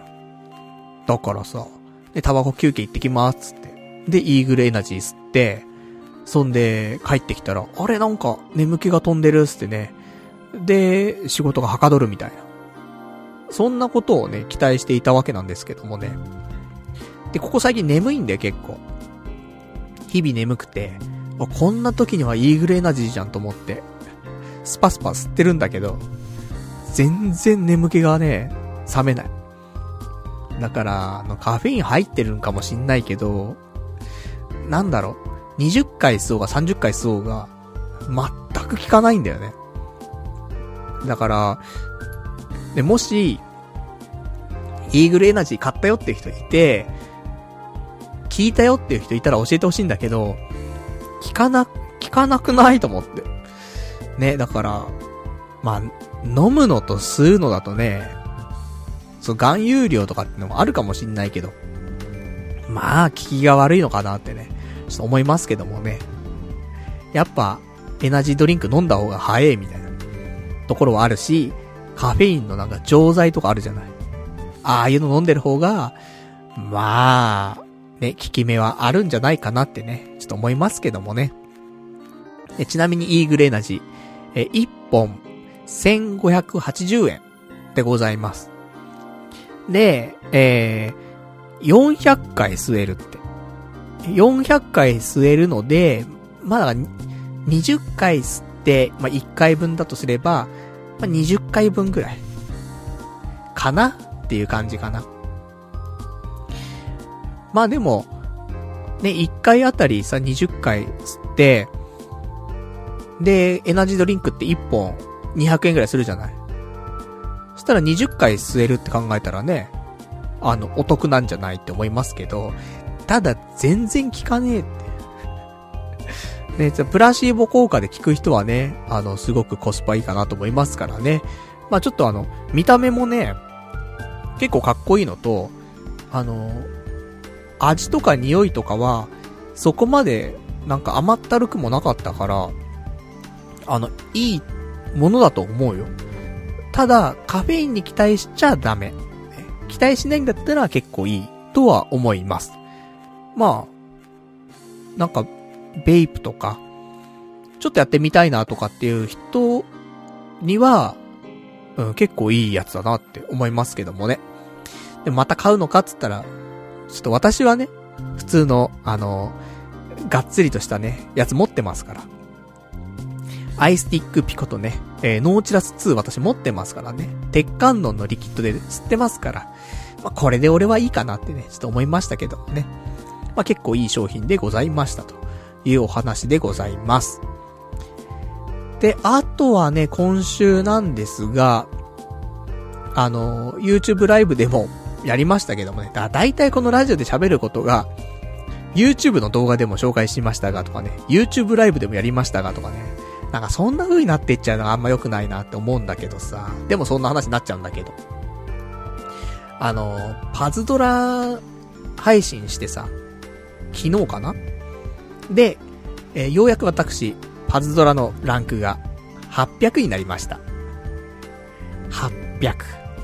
結構頑張ったねって思うんだけどさ、最近はね、結構ランク上がりやすくなってて、あの、ダンジョンとかのその経験値みたいなものが、リーダーね、と、あの、特殊なリーダーって、サレーネっていうリーダーをやる、使うと、経験値がなんか1.8倍とかなんのかな ?2 倍だか1.8倍とかなって、それを、ね、フレンドのリーダーと自分のリーダー両方つけると、おい何倍なんだよって話なわけよ。しかも今、キャンペーン期間で、なんか一つのダンジョンで経験値が7倍とかね、あるから、7倍かける1.8。かけ1.8倍みたいなさ。そういう経験値の稼ぎ方があって。そうすると、スタミナ50とかの機械竜とかのダンジョンでも、1回回るだけで45万ぐらい経験値もらえるのね。何言ってんだこいつって感じだと思うんだけど。ね、パズドラやってない人全くわかんないと思うんだけど。なので、ほんと4回とか、5回とか、男女回るだけでランクが1上がっちゃうっていうぐらい。その700後半ぐらいのね、ランクの人でも。で、そんなわけでさ、あの、しこしこ頑張って、昨日の夜ね、800到達しましたと。で、ちなみにこの間、えー、パズドラの7周年とかの放送があって、その時かなえー、今のランクの分布みたいなのをね、図でなんか出してたんだけど、800、ランクが801以上の人が1.71%らしいよ。で、一応901からが1.58%。そして、1001からが0.07%となっておりますから、まあ全体で言うとっていうところなので、だから、全部ひっくるめると、おそらく、パズドラ総人口の中の3.5%の中に入っているというぐらいのランクになっております。意外とね、やってんなって思うんだけど。でも本当に、あの、いや、800やりすぎでしょって思ってる人もしいたとしても、そうでもないんだよね。本当に上がりやすい、今。なので、なんか、うまくね、やれば、みんなすぐ800、しかも石とか使わないで。スタミナとかなんかね、スタミナなくなっちゃったつって、石1個使ってスタミナ回復して、みたいな。そういうのも必要なく、800までは、行くわ。余裕で。そういうね、今回俺がやったようなことすればね、普通に行くので、ただ時間がかかるけどね。だって、でも、この間ね、2月の20日の時点で、ランク777だったの。それがたった5日間で、ランク23上がってるからね。だから、まあなんかね、上がりやすいんだなって、すげえ思うけどね。まあそんなね、えパズドラのお話でございましたと。まあ、またね、いろんなパズドラ、またコラボとかもね、あるから、悠々白書コラボとかもね、また復活するとかね、あのありましたからね。他なんか来るんだっけど、デビルメイクライとかね、来るけど、まあ別にどうでもいいんだがとかね、思ったりすんだけどね。まあそんなところでね、またパズドラね、だからもう、こっから先、何やったらいいんだよっていうところはあるから、ランク900とか目指さないじゃん。もう、ね、遠いからさ。だまたランキングダンジョンとかね、出たら、まあ、YouTube ライブとかやってっていう、まあそういうちょっとエンジョイプレイをね、していきたいなと思っておりますけどもね。じゃあ、あとはね、えー、今週あったお話ですが、なんか、軽い、軽いやつ、欲しいな。えー、そうね、メルカリ。メルカリ前にい、いくつか本出したって話したと思うんだけど、一冊売れまして、ようやく。18冊ぐらい出したんだけどね。ようやく一冊売れましてね。今週、あの、手配してきました。昨日かな？昨日発送手配して。まあ、簡単よね、本当に。あの、前もって、えー、茶封筒と、あと、本入れるためのなんかちっちゃいビニール袋みたいなの。あのー、買っておいたからさ。だから本をビニール袋入れて、それを茶封筒入れて、で、なんだ、ガムテープで、ちゃんと閉じて、で、これだけ、して、コンビニ持ってくわけよ。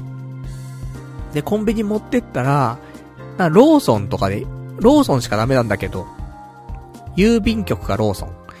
なんだけど、まあローソンがいいかな、つって。で、メルカリのアプリ立ち上げて、なんか発送に関わる変なページがあるから、なんか進めていくと、QR コードが出るのね。この QR コードをローソンのロッピーで読み込ませると、受付表が出んの。で、それをカウンターに持ってくじゃん。レジ、レジに持っていくわけ。そうすると、レジでピーってやったら、な、変なの出てきて。で、その、なんか変なのっていうのはなんかその、発送の伝票みたいなやつが出てくるんだよ。で、これを商品に貼って、送るだけ。だからメルカリって本当に、すごい仕組みを作っちゃったなってね、思うけど。そのさ、発送の伝票を書くのとかが超めんどくさいじゃん。ヤフオクとかさ。でも、それはないんだもん。本当に袋に入れて、持ってくだけコンビニに。で、しかもバーコードでね、ピッてやって、出たやつピッて貼って、で、お願いしますって終わりみたいな。これは、そりゃ流行るよねって思うし、送料も175円とか。だから、300円で本売って、送料175円。で、メルカリでお金ちょっと取られてみたいな。だから300円で売るとなんか手元に残るのが95円とか、だと思うんだけど、まあ本一冊売ってね、ブックオフでよくわかんない本売っても100円ならないじゃん。10円じゃん。10円かもしくはタダですって言われちゃうから、そう考えたらね、なんか売れないものを売って100円になるみたいな。感じであれば、まあ、18冊売ればね、1800円だからさ、一回サウナ行けますからね、全然いいかなと思って。そんなんで、ちょっとメルカリね、うん、いいんじゃないかなって。ちなみに売れた本がですね、できる人の話し方コミュニケーション術っていうね、もう俺には不要な本だなと思って。もうできないし、コミュニケーションも取れないしと思ってね。もうちょっと諦めの本でございましたんでね、ちょっともう売りさばいちゃうっていうね、ところでございましたと。そんな感じかな、メルカリね。まだ、あの本の方は いくつか出品してるんで、あの、パルナイトっていう人が多分メルカリに出してると思うんで、もし欲しいよっていう本があったら言ってください。ね、あの、格安の100円なんで。あの、サイン入れてくださいっていうのはサイン入れますからね。ね、そんなんで販売しておりますと。じゃあ、あとね、今週あったお話としてはですね、まあ、おっきな話として、そうね、映画、かな？珍しく映画行きまして。あのー、っていうのも前々から、行こうと言っていた映画なんだけど、覚えてる人いるかな？前に、婚活パーティーで知り合った女性、映画とかが詳しいっていう女性がいたんだけど、その人とかにちょっと話したやつで、俺はあわよくば、その人とこの映画一緒に見に行きたいなと思ってたんだけど、あの、パルプフィクションっていう映画がね、あって、もうすごい古い映画なんだけど、これが、あの今ちょっと映画祭やってて、そこで、あのー、上映していると。実際はこのパルプフィクションっていうのが、1994年の映画なんだけど、今、この、そのキャンペーン的なやつで映画館で見れるというやつなのね。だね、この映画はね、あの、タランティーノ監督の第2作目なのかなだから、まあ、映画ファンは本当になんか超名作だよって言ってくるような映画なんだけど。だそれがね、あの、今やってるのが、その、午前10時の映画祭っていうやつやってて。もう朝10時なんだよ。朝10時に、その、上映が始まるっていうね。で、そういう企画のもとやってるやつなんだけど。で、しかも、まあ昔の映画だからってのもあるんだろうけど、お値段も安くて。1100円なのよ、大人。いいじゃない。だから私みたいなね、あの、無職には、ね、午前中とかも時間ね、ゆとりありますし、平日。で、1100円で安いですしっていうね、ことで、しかもね、あの、まだ見たことなかったね、タランティーノのパルプフィクションで。で、俺のね、友達の映画好きとかもさ、いや、パルプフィクション100回ぐらい見てるよ、つって。超面白いよ、つって。言ってる人いるからさ。だからね、絶対見ておきたいなと思って。で、まあ、いろんなところでやってんだけど、新宿が近くていいなと思ったんだけど、新宿だとね、めちゃくちゃ狭かったのよ。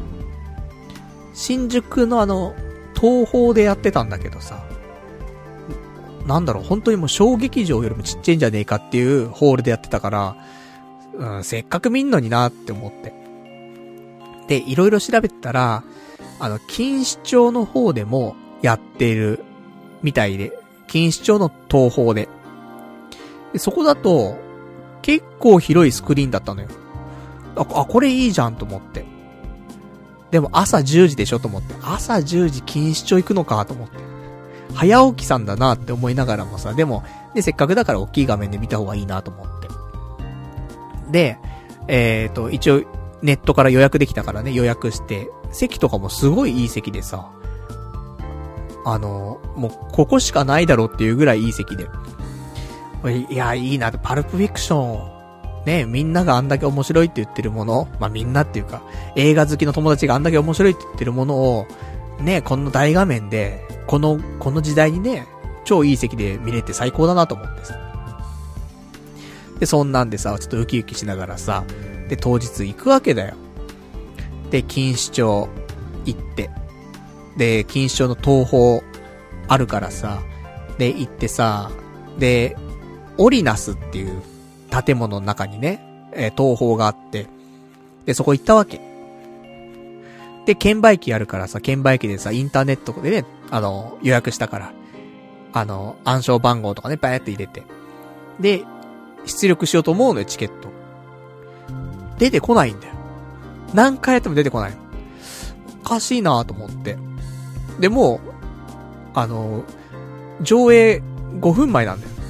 これおかしいぞと思って。予約できてねえのかと思って。で、そこのスタッフの人にさ、あの、これ予約したんですけど、って出てこないんですけど、画面見せたら、あ、ここじゃなくてですね、え？と。あの、逆口の方の、あの、楽天地っていうビルがあるので、そこの東方ですねって言われて。いやいやいやいや。と錦糸町って東方の映画館2個あんの？と思って。で、まさかの、あの、オリーナスっていうビルと、あと楽天地っていうビル、両方とも東方が入ってるっていう。で、やっべえと思って、あと5分しかねえぞつってさ、走って走ってさ、で、2分遅れぐらいかな。で、あの、逆口の東方ついて。そしたらまだね、あの、予告流れてるっていうからさ、セーフと思って。まあ、結果ね、そっから、10分以上予告流れてたと思うんで、ね、ゆっくりで平気だったじゃんと思うんだけどさ。で、そんなんでさ、あの見てさ、パルプフィクション。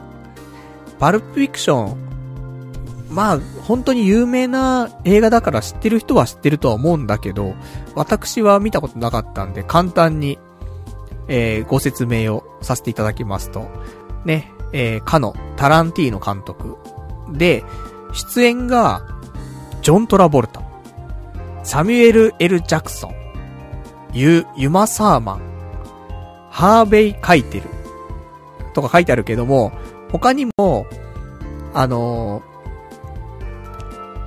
ー、アルマゲドンの人とか、ブルース・ウィルスとかね、あの、出てますから。アルマゲドンの人とか言っちゃってね。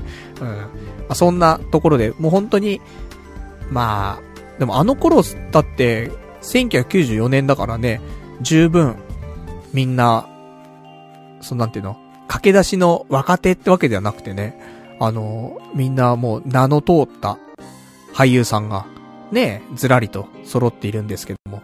で、しかも受賞しているものとしては、アカデミー脚本賞、そしてカンヌ国際映画祭、パルムドール、ゴールデングローブ脚本賞になっております。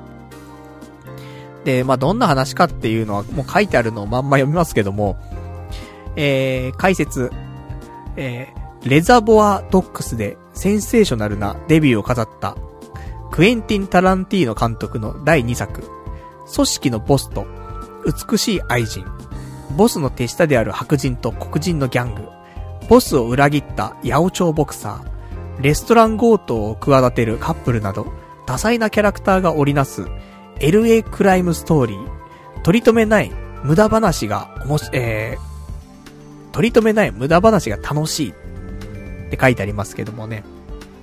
なんかね、その、いろんな、いろんな人たちが出てくんだけど、そりゃそうなんだけど、その、一つのストーリーというよりは、複数のキャラが出てきて、その複数のストーリーがあって、それが少しずつ時系列で絡み合っていくみたいな。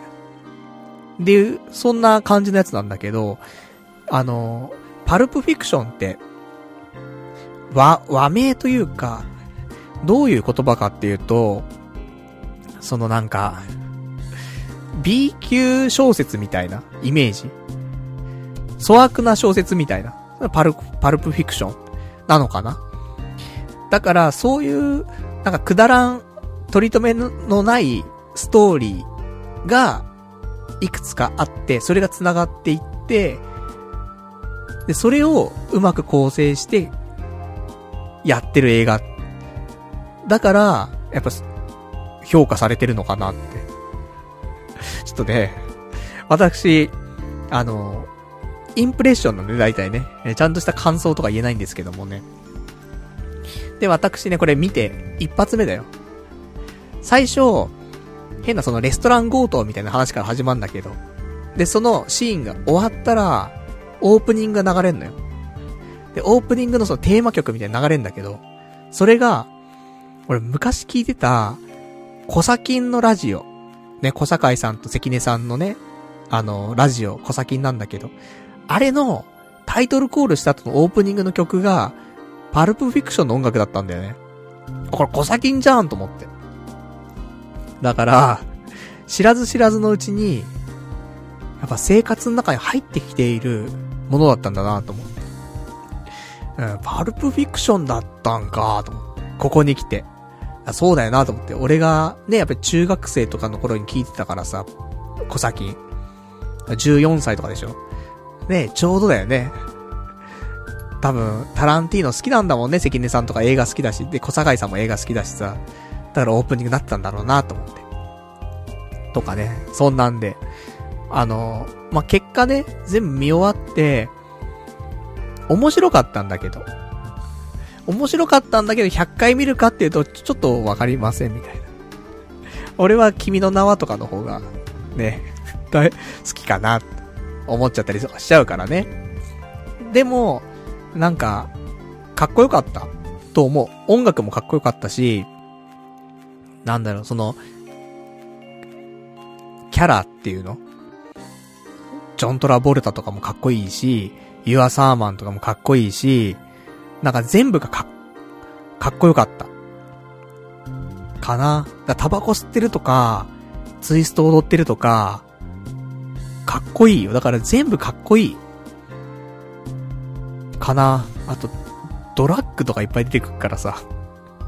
だそういうのも好きな人はね、ドラッグ出てくる映画とか結構好きだなっていう人は、めちゃくちゃ面白いんだろうなって思うわ。まあそんなわけで、ね。あのー、で、この、午前10時の映画祭っていうのが、あの、まだこれからもやるらしくて。この、えー、午前10時の映画祭の、これ、9。9番目のやつなんだけど、この10っていうのが始まるんだよね。3月とかからかな。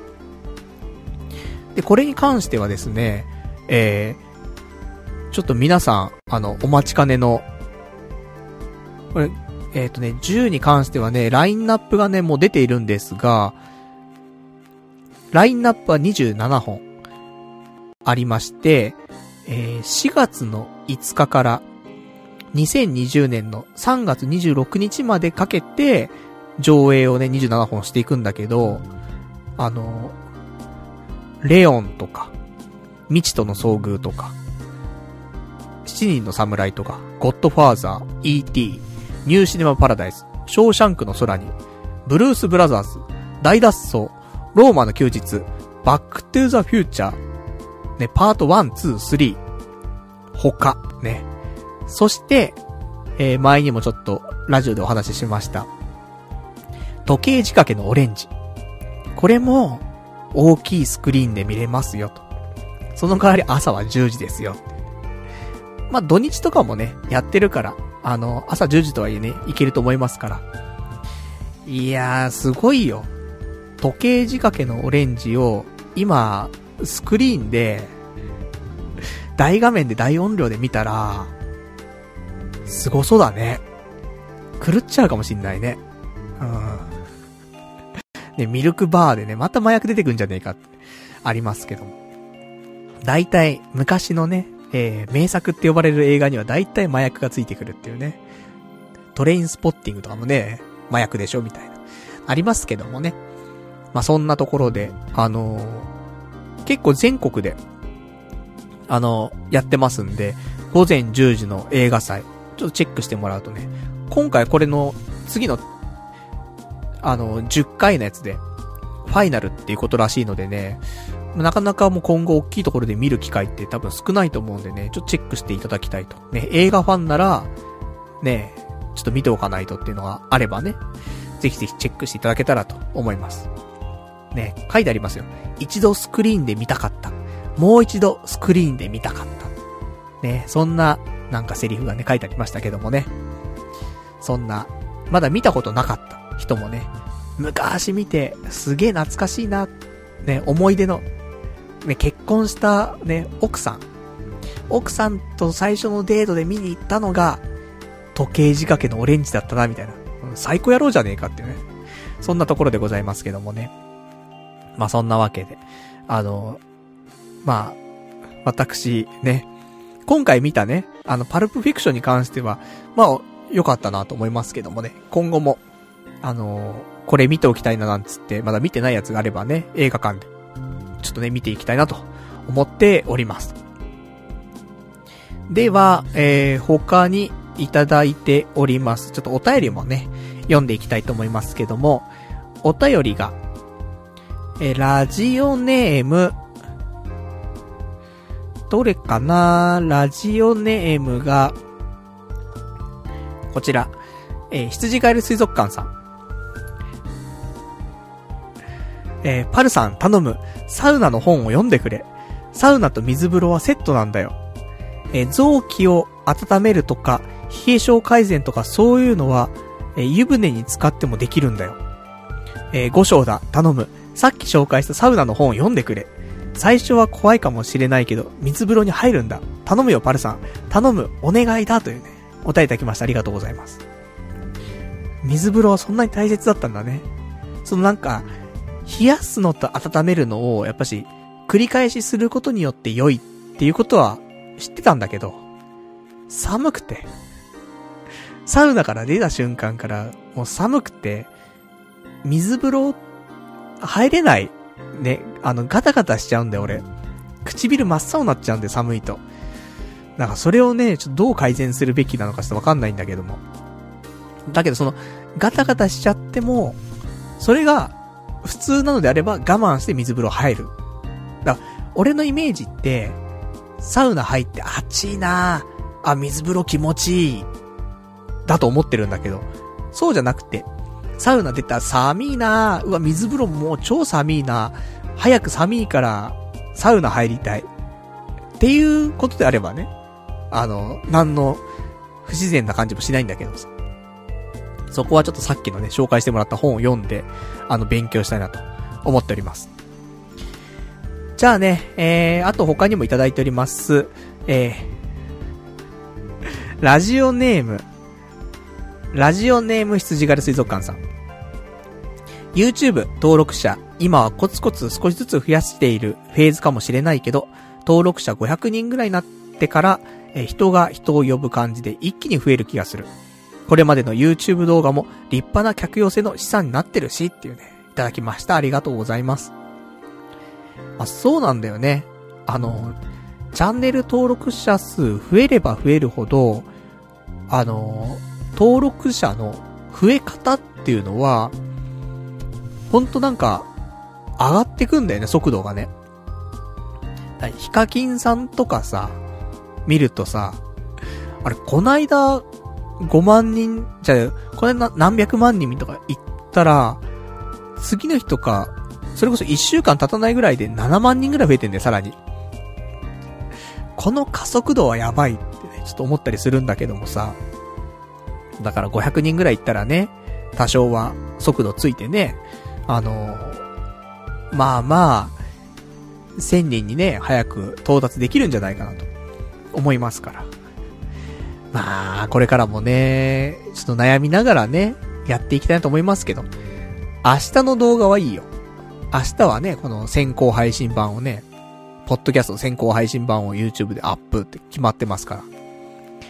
だから次の水曜からだね。水、木、金。これをどうするかと。いや、ほんとね、あの、もうネタが、まあ、あるんだけどね、やりたいことは、あるんだけど、少し手間がかかるものもあるからね。まあ、そこもね、ちょっと、手間なく、動画の編集もね、あの、ちょっと手間がかかるからさ、動画の編集手間かかって、動画撮影するのも手間がかかって、結構ね、ダブルだと辛いところがあるからね。なんかうまく。いや、向いてねえんだなって思うんだけどね。ちょっと苦労し始めちゃってるからさ。それはちょっとあんまり向いてないなと思うから。まあ、できればね、本当はラジオ。ラジオで伸ばしていきたいけど、ラジオじゃ人来ないからね、やっぱりね。まずは、俺もね、伊集院さん、タモリさんに続く、ね、表のパルナイトをね、まあ、しっかりとね、あの、ビジネスとしてね、やっていかないといけないと思いますから。そこはね、ちょっと頑張っていきたいなと思っております。じゃあ、他にいただいているお便り読んでいきましょうか。ラジオネーム。ラジオネームがないかしら。ね、えー、ないです。え、パルさんこんばんは。そろそろ海外旅行計画は煮詰まってきたのでしょうか例の、ピーチの弾丸は意外と競争率が激しいので、もう3月のチケットは取れないかもしれませんが、格安航空会社はピーチだけではありません。トラベルコやスカイキャス、スカイスキャナーのサイトで、まだ3月、韓国往復1万円台のチケットをいくらでもゲットできます。どうせなら YouTube でチケット検索から確保まで、えー、中継してみてはいかがでしょうか。童貞ネットファンのみならず、旅行好きの女子も見に来るかもしれませんよ。善は急げ、です。それでは、お便りいただきました。ありがとうございます。海外旅行。ね。行く行く言って、また行かねえ感じがしてる気がするので、もうね、そろそろ腹くくんないといけないなと思ってんだけど。ただ、海外旅行よりも、今調べてるのが、大阪旅行を調べちゃってんだよね。大阪、なんか、手軽かなと思って。海外旅行やっぱりなんかね、ハードル高いんだよなと思って、せっかくパスポ、パスポート取ったんだけど、どうかなって今ちょっと思ってて、まあ行くんだけどね、行くは行くんだけど、で、今年は多分、海外一回、どこかしら行くのと、大阪は行こうと思ってるの。なので、まあ大阪旅行、まあ飛行機で行くのがいいのか、新幹線で行くのがいいのか、まあ鈍行なのか、もしくはバスなのかみたいな。意外と高いんだよね。で、うわ、結構高いなと思ってまた海外旅行を見てみたいな。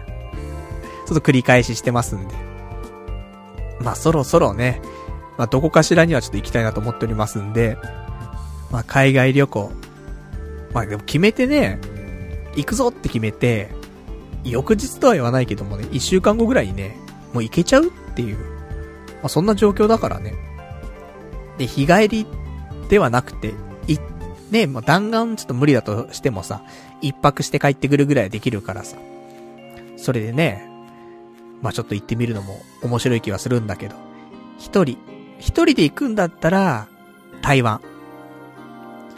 で、二人とかで行くんだったら韓国かな韓国とか中国とか、なのかなと思うんだけど、さすがにね、俺、一人でね、韓国中国行く勇気がないんだわ。台湾は、ほぼ日本だという風に聞くので、もう、その、海外初心者に関してはね、それが一番いいんじゃねえかなと思ってんだよね。まあ、そんなところでございますんで。まあ、それか大阪旅行。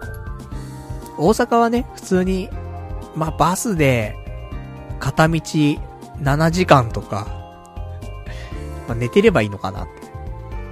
まあ、そんなところで、で、着いたらね、あの、食べ物、ね、粉物がいっぱいあるからね、粉物食べて。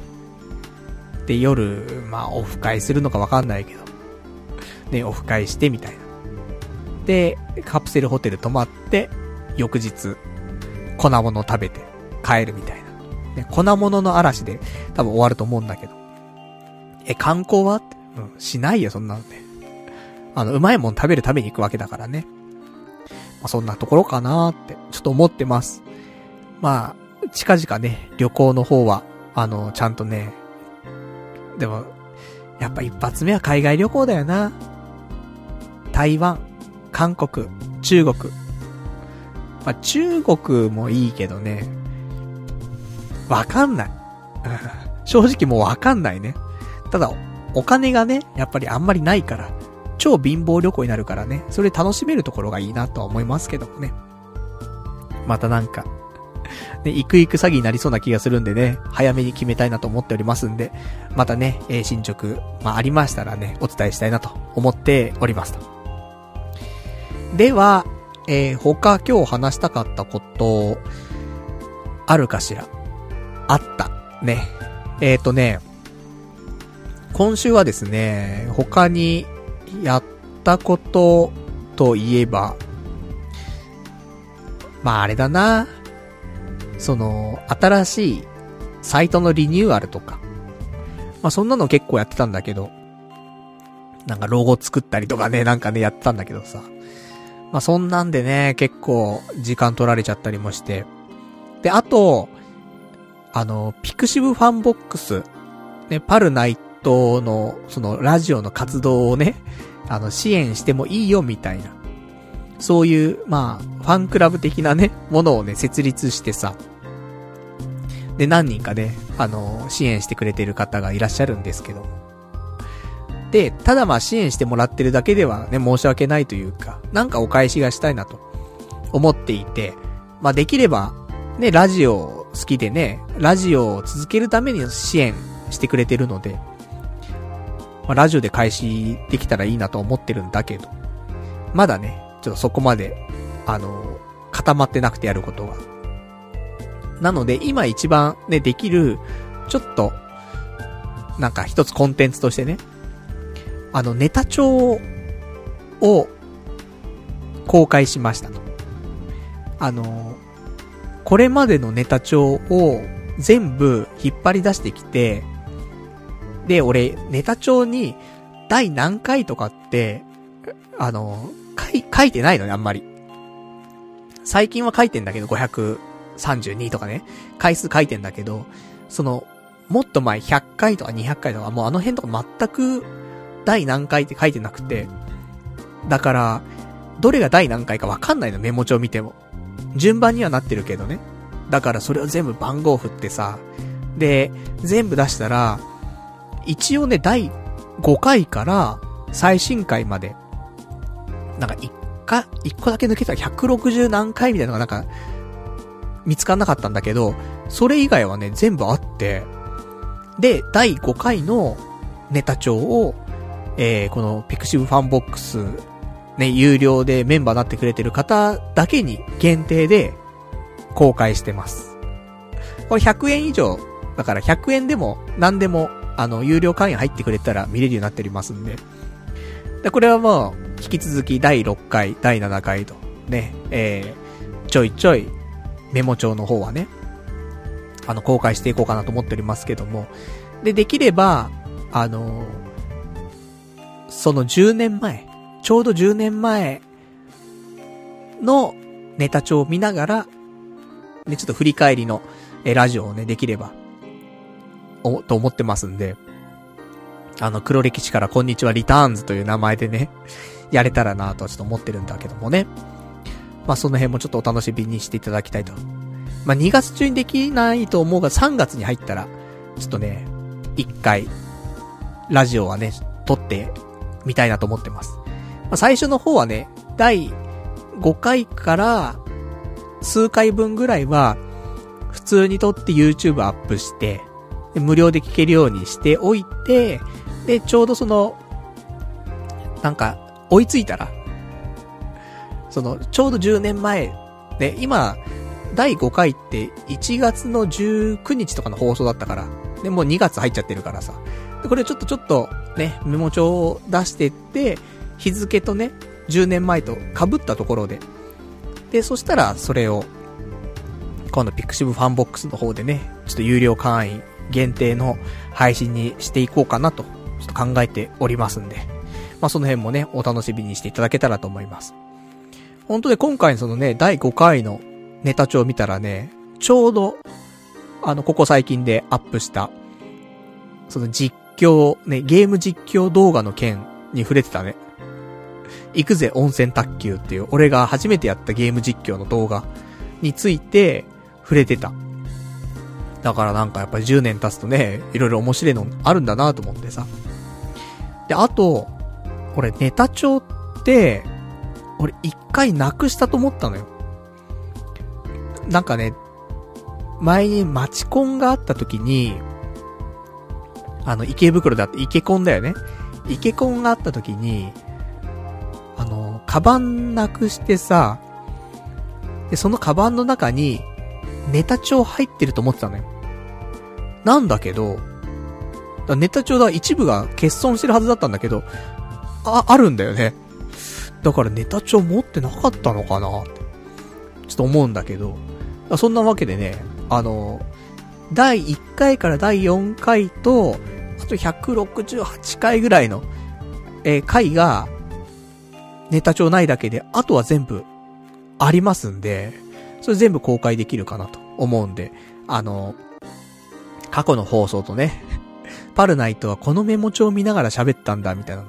まあなんか照らし合わせながらね、聞くとね、ちょっと、なんか、懐かしさとね、あとちょっと面白いのもあるかなと思いますんで、まあそんなこともね、今後やっていきたいと思いますんで、お楽しみにしていただけたらと思いますと。じゃあ、あと他にいただいているお便りを読んでいきましょうか。ラジオネーム。えー、ラジオネームアフリカのキリンさん。パルさんこんばんは。動画投稿お疲れ様です。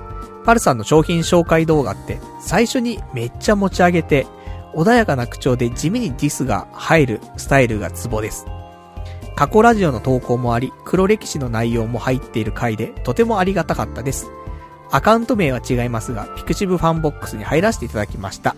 微力ながら活動を応援させていただきます。というね、えー、お便りいただきました。ありがとうございます。ここに、ね、ピクシブファンボックス入ってくれてる方がね、いらっしゃいましたけどもね、大変ありがたい。私はね、あの、こういう皆さんの支援でね、あのー、ラジオ活動をね、続けることができておりますんでね、えー、こうやってちょっとね、あの、アクションを起こしてもらうとね、俺もなんか、返したいなってね、ちょっと思いますから。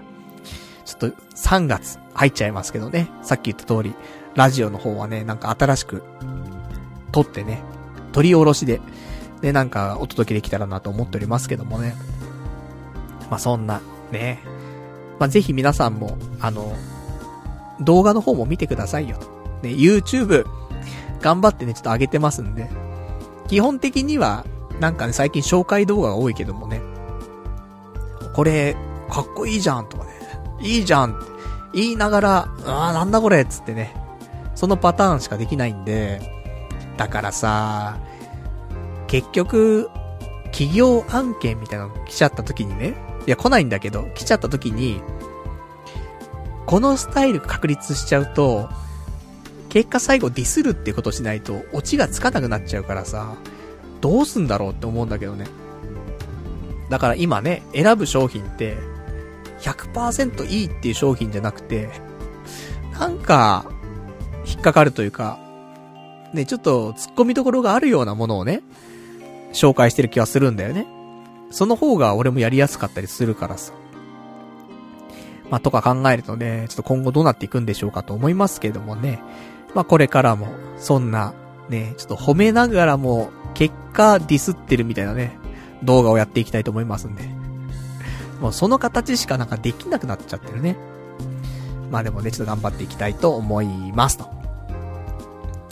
じゃあ、あと、今週話したかったことですが、そうね。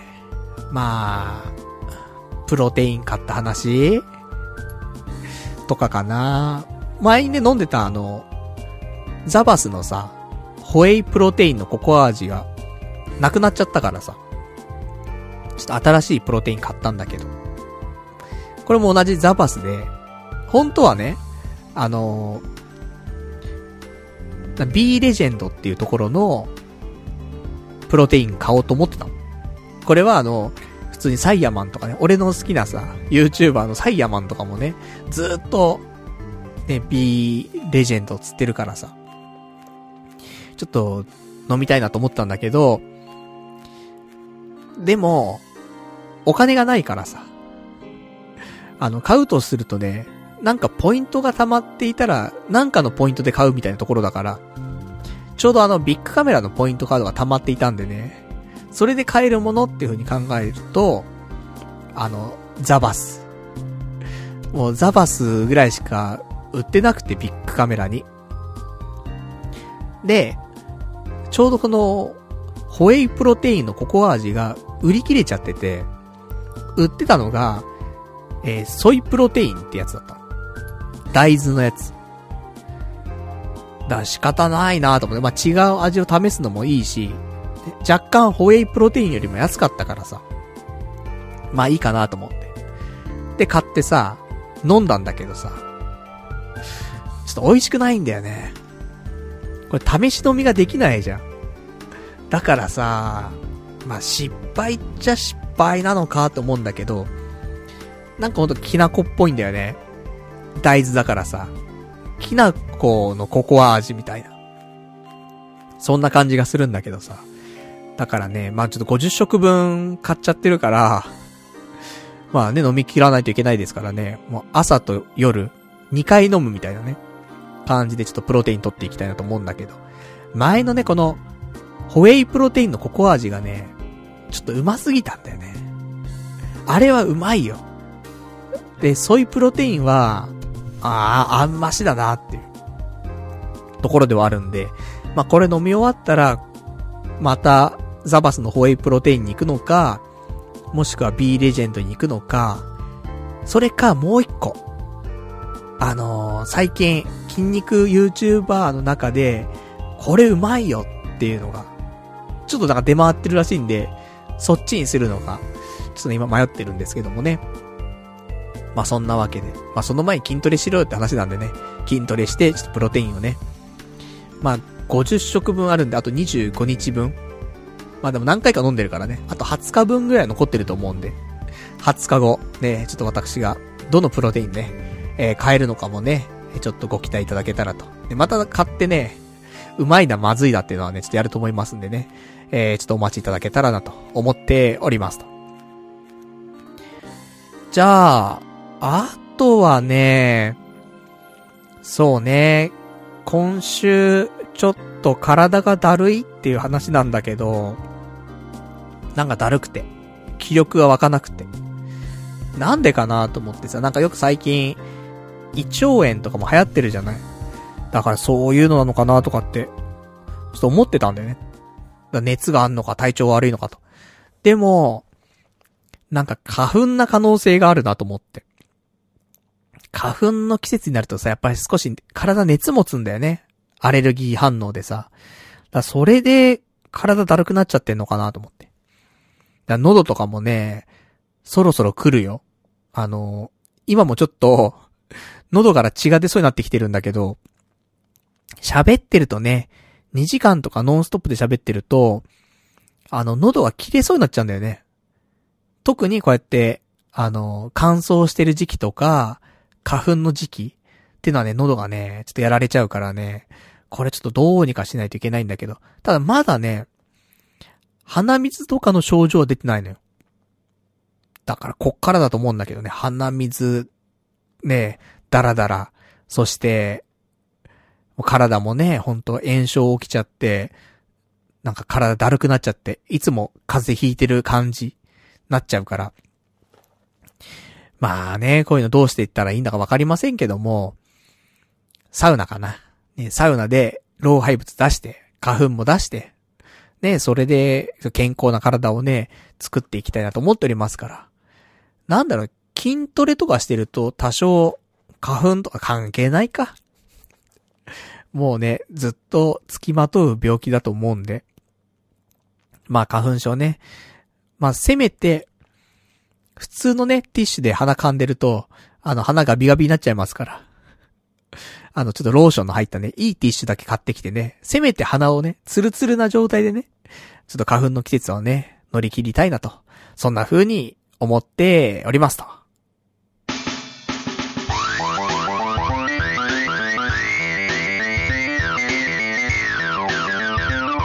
童貞ネットアットエドラジそれではね、お時間ほどきましたからお別れのコーナーをしていきたいと思います。お別れのコーナーはね、今日話せなかったこととかね、まだ読んでないお便りなんかをつらつらとご紹介していきたいと思いますけども。今日ね、他に喋りたかったこととしては、まあ、飲み会が一回ありましたと。まあでもそのぐらいかな。2週間ぶりぐらい飲み会でございましたけどもね。なんか、せっかくの飲み会だったのにね、あんまりはしゃげなかったっていう。そういう日もあるんだけどさ、ちょいちょいあんだよね。半年に一回ぐらいあんのよ。毎回飲み会楽しいんだけど、なんかはしゃぎきれない飲み会、なっちゃうとき。良くないなーってね、思うんだよね。せっかくね、飲んでんだからさ、楽しくさ、騒がしくさ、ね、わちゃわちゃやっていたいのにさ、うん、なんかね、盛り上がりきれなくて、馴染みきれなくてね、馴染みの奴らなのに。そういうのが最近あるんだよなと思って。だからね、やっぱなんか、記憶なくすぐらい飲みたいんだよね。本当は。そんで楽しかったなっていう印象だけ残ってるみたいな。全然、全然はしゃげない。普通のスーンとしてたからね。良くないなと思って。だからね、また、近々飲み会、次はでも、お花見、いや、あるな。3月の中旬に飲み会が1回と、あと下旬にお花見が入ってるかななので、まあそこではね、あの、はしゃげるようにね、あの、頑張って飲みたいと思いますけど。まあそんな感じかな。あとね、一個ね、今週行けるかわかんないけど、飲みに行きたいところがあって。これは、ちょっと出会いとか、その辺にも繋がるやつなんだけど、まあ出会い繋がらなくても面白いなと思ってて、まあそんなちょっと飲みスポットがあったので、これね、ちょっと行けたら行って、来週ね、レビューしたいなと思っておりますんで、ちょっとご期待いただきたい。で、あとはですね、今週お話ししたかったこと。そうね。転職か、転職活動かね。あの、転職、サイトのさ、カウンセリングなんか受けちゃってさ、電話で1時間喋っちゃって。で、なんか、ああでもない、こうでもないって話をしてさ、したらさ、その次の日からかな、もう、むちゃくちゃ、なんか、転職の案内が届いちゃってさ、この企業もあの企業もってさ、105、60件来ちゃってさ、それ裁けないよと思って。だからちょっとノイローゼ気味になっちゃってるんでね、ちょっとどうしようかなと思って。また明日もね、電話来るんだよ。一週間ぶりに。どうですかみたいな。いやーもうなんかノイローゼなりそうでっていうのか、どうするのかっていうね、ところなんだけど。なんかね、やっぱり俺、いろんなことをね、いっぺんにできない性格というか、ね、特性だからさ。電話しながらメモが取れないからさ。ね、だから、電話しながら、その喋ってることと違うことをさ、メモ取れないんだよね。喋ってることと同じ言葉だったらね、メモできんだけどさ。で、こっちではああやって喋ってるけど違うこと書くみたいにできないからさ。それがね、ちょっと辛いので。そういう、同時的マルチタスクは、ね、なるべくしたくないなと思うけど、じゃあ逆にシングルタスクでできる仕事って何があんのっていうと、わかんないんだよね、全然。だからそっから調べないといけないんだけど、そういうのは特にさ、キャリアカウンセリングの人教えてくんないからさ、ずっと言ってんだけどね。いや、シングルタスクで、つって。でもどんな仕事にもいろんな仕事付きまといますから、つって。いや、わかってんだけど、つって。できる限り幅広くなくて狭いやつ、つって。ねえ、ちょっとそこがね、難しいなと思ってるんだけどね。おっしゃってさ、定時が終わった後に、自分の本来の仕事をするみたいなね、ふうになっちゃうこともあるから。だから、もう電話のない仕事。ね、メールのない仕事。そんなもん存在しねえぞ、つって。そうございますけども。あと今週はね、あの、マイナビ転職エキスポに行ってきました。まあ週に一回ね、こういう転職セミナーにね、ちょっと顔出して、いろんなね、話を聞いてくるんだけど、なんか今回も、あのー、なんかリノベーションだったりとか、注文住宅とか、まあそういう話も聞いたりとか、あと UR とかのね、話も聞いたりとかして、まあ住宅系の情報をね、少しずつ入れておりますけど、聞けば聞くほどね、うん、俺できん、できないだろうと思ってね。じゃあ結局何できんだパルナイトと思って。うん、YouTube つって。じゃあ YouTuber に俺はなるドンみたいな。ね、そんなところでね、落ち着きそうなね、気がしておりますけどもね。早く、1000人突破したい。だけどまだ270人というね、ところなんでね、今、もし YouTube ライブ聞いていて、まあ、チャンネル登録してないよって人いたら、一人でもね、いいので、ね、1000人の道も一人からだから、ね、あの、ぜひ、ちょっとチャンネル登録をね、していただけると嬉しいなと思っております。で、ポッドキャスト聞いているリスナーのみんなも、ぜひ YouTube、チャンネル登録してほしいな。あの、俺でもサイレントリスナーだからさ、っていう人もいるかもしんないけど、ね、サイレントながらも、ね、ちゃん、チャンネル登録してくれると、パルナイトも喜ぶからさ。そういうところでね、あの、ピクシブファンボックス入ってくれとは言わないよ。ただ、YouTube、チャンネル登録してよっていうね、そういうお願いでございますんで、ぜひね、よろしくお願いしたいなと思っておりますと。じゃあそんな感じで、ね、えー、今日はもう1時間、じゃあ2時間か。ね、ちょっとお話ししましたので、この辺でね、お別れかなと思いますけども、えー、来週はですね、3月。早い。3月の4日の月曜日。やだなぁ。早いって。でも本当に今日が仕事辞めて丸2ヶ月だっていうのをラジオ始めた瞬間に気づいたからね。早い2ヶ月が。ねだからもうあっという間だからさ、まあ、いろんなことしてきたっちゃしてきたんだろうけど。いや、ほんとね。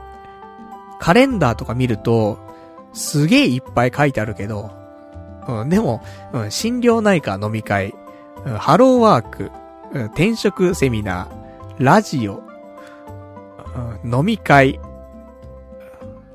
そんなね そんな区役所とかね、ハローワークとかね、そんな心療内科とか、ね、そんなんばっかだな。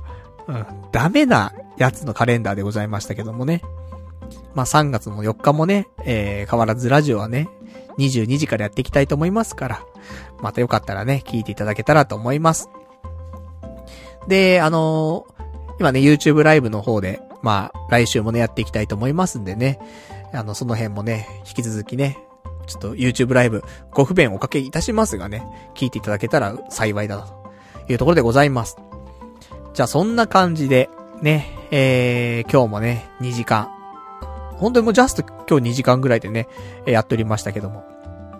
まあご視聴ね、長い時間、ありがとうございました。それではね、また来週、お会いいたしましょう。さようなら